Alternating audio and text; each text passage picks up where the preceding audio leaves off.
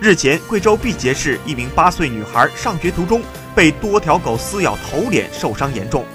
目击者称，当时小姑娘躺在地上，像个玩具一样被一群狗围着咬，自己急忙下车，其中一条狗颈部带着白色带子，疑非野狗。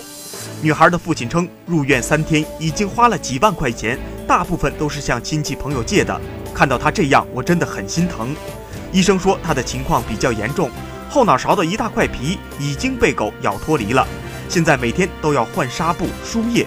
女孩家人希望狗主人主动站出来担责，也希望社会各界的好心人士能够帮助这个特别困难的家庭，同时也呼吁大家能文明养狗，避免类似情况再发生。目前，当地派出所正在对此事进行调查。